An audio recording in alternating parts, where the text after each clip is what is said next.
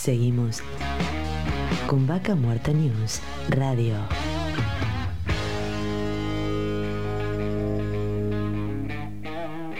Auspicia.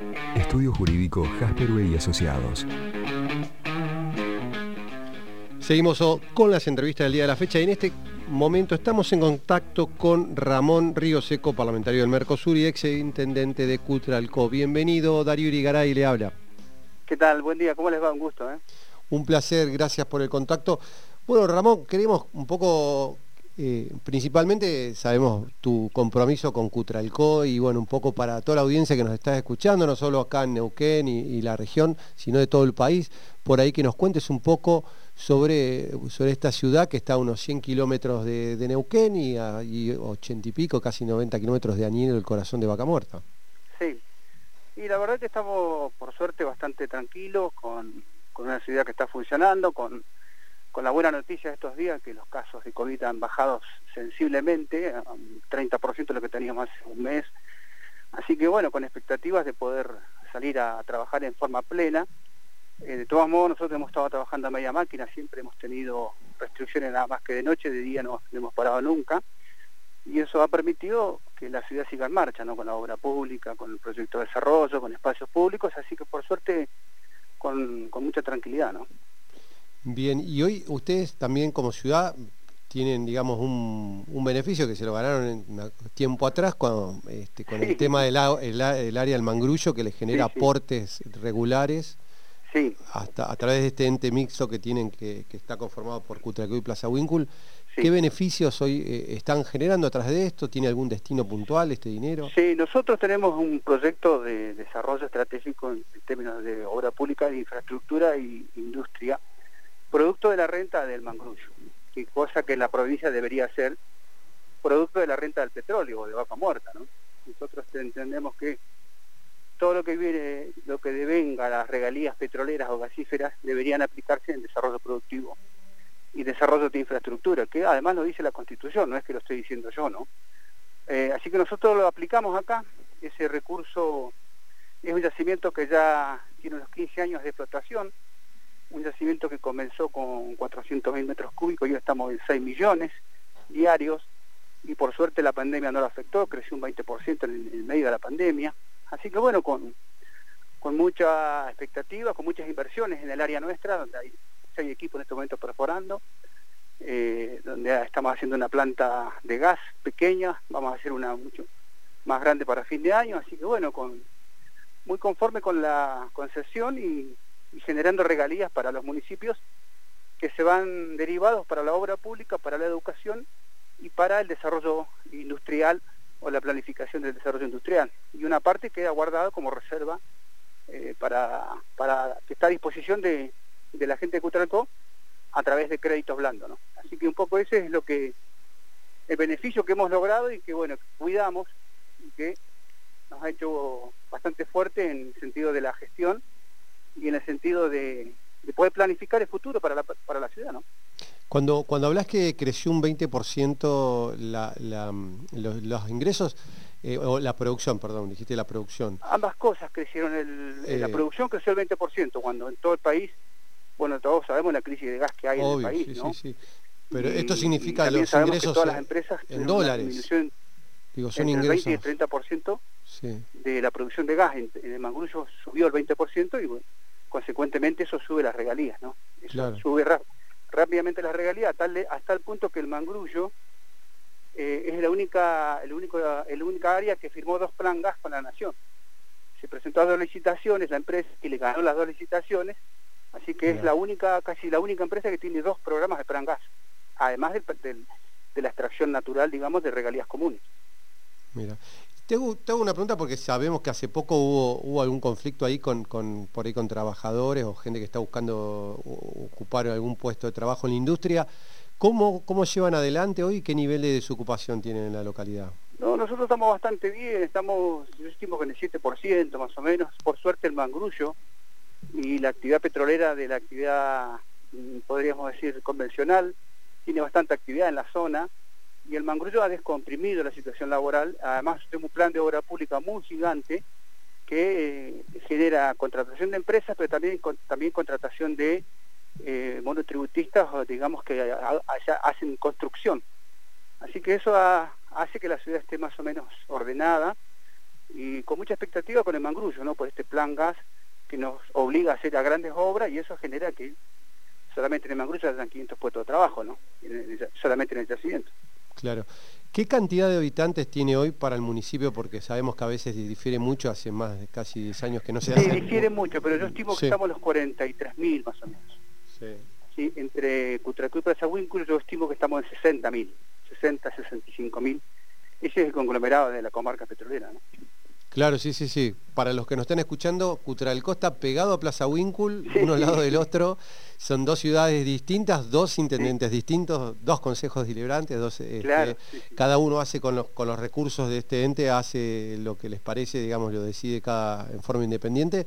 Pero bueno, hay que destacar el laburo de, de, Cutralcó que uno ve permanentemente, no sé si todos los días, pero todas las semanas uno ve que están inaugurando algo.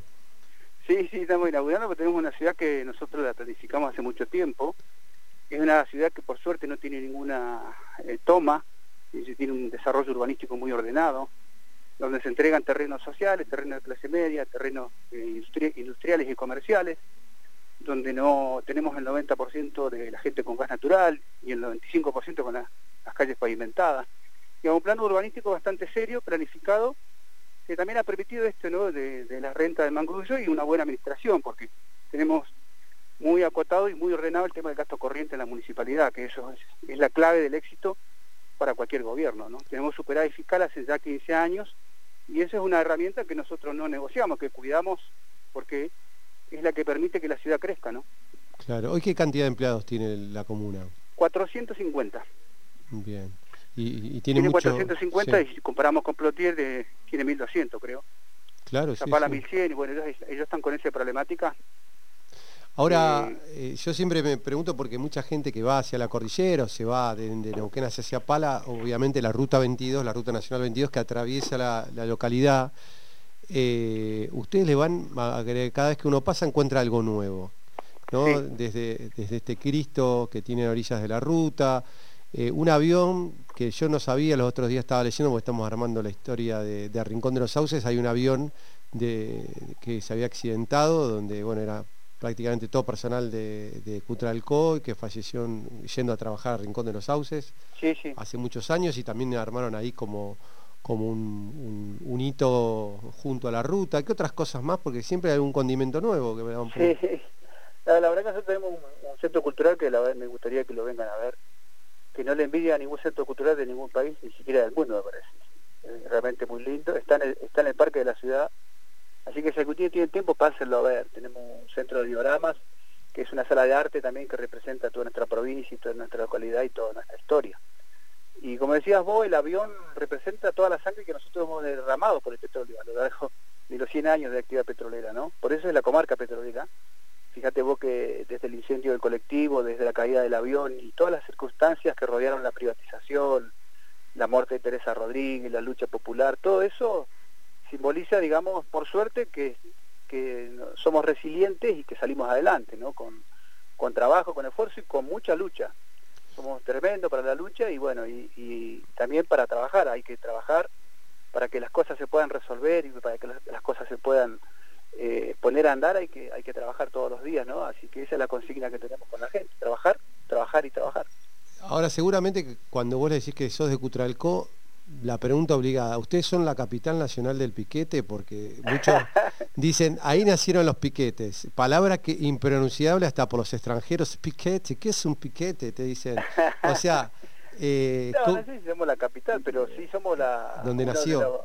Yo siempre digo que somos los precursores de la caída del neoliberalismo de la década del 90. Un neoliberalismo salvaje, donde el Estado no tenía, tenía un cero rol, donde privatizar y hacer negocios para la privada era todo, era todo lo que se planteó como Estado, tanto que, digamos, eh, descuartizó y, destruyó todo el aparato de la comunicación de los trenes, todo lo que fue el, banco los bancos, lo que fue eh, la empresa del Estado, lo que fue las telefónicas, lo que fueron las petroleras, eh, y bueno, creo que fue un desastre del neoliberalismo a ultranza en la década del 90. Nosotros fuimos los los precursores, digamos, del progresismo en la Argentina en el sentido de, saber que puede haber un Estado fuerte, pero un Estado inteligente. El Estado fuerte no es el Estado más grande, sino el Estado más inteligente y más poderoso en términos económicos para dar respuesta a la comunidad. no solamente dentro del ámbito del Estado, sino fuera del ámbito del Estado. Y esto en el año 96 fue cuando, cuando hubo este, esta, gran pueblada donde, bueno, obviamente que, que se privatiza IPF, hubo una gran cantidad de despidos, eh, fue en el marco que, también querían instalar, creo, una planta de fertilizantes ahí en la localidad. Claro, fue cuando se estaba discutiendo la reindustrialización el origen de nuestro producto, que es lo que nosotros siempre planteamos. Yo creo que hay que repensar una nueva salida para Neuquén. Yo creo que hay que, hay que pensar un programa post-COVID, esto es como una posguerra. Nosotros tenemos que replantear un proyecto de desarrollo sustentable, un proyecto de desarrollo de infraestructura masivo, un proyecto de desarrollo industrial tiene que haber un programa post-COVID para que la gente se entusiasme y, sepa que va a salir adelante, que se va a salir adelante, ¿no? Ahora, eh, no lo vemos lamentablemente ni en el gobierno nacional ni en el gobierno provincial planteando un proyecto, digamos, que, establezca esta mirada de eh, una salida estratégica de post-COVID, ¿no? El, el virus eh, fue como una, como, una guerra, como una bomba atómica que cayó sobre el mundo. Entonces ahora hay que, hay que salir adelante hay que planificar y, hay que invertir y hay que tomar decisiones y, rápidamente para que la gente salga a trabajar, pueda reconstruir sus negocios, pueda reconstruir su industria. Usted sabe que más del 30% de la industria y negocio en la Argentina quebraron, producto de la crisis estructural que, nos generó el virus, pero también producto de la crisis estructural que teníamos en deuda y que teníamos ya con inflación y con todos los problemas que tenemos, ¿no? Así que creo que hay que, ese es el desafío de Gutiérrez, el desafío de Fernández, eh, lanzar rápidamente un, un programa masivo de, desarrollo y de salida del post-virus. Ramón, le agradecemos mucho el contacto, la verdad que da para hablar mucho y seguramente lo, volveremos a hacer eh, en corto tiempo. Eh, muchísimas gracias por el contacto. Bueno, un abrazo. Estábamos en contacto con Ramón Río Seco, parlamentario del Mercosur, ex intendente de Cutralco, hablando un poco de todo la info de esta localidad tan importante para la industria hidrocarburífera. Vaca Muerta News Radio.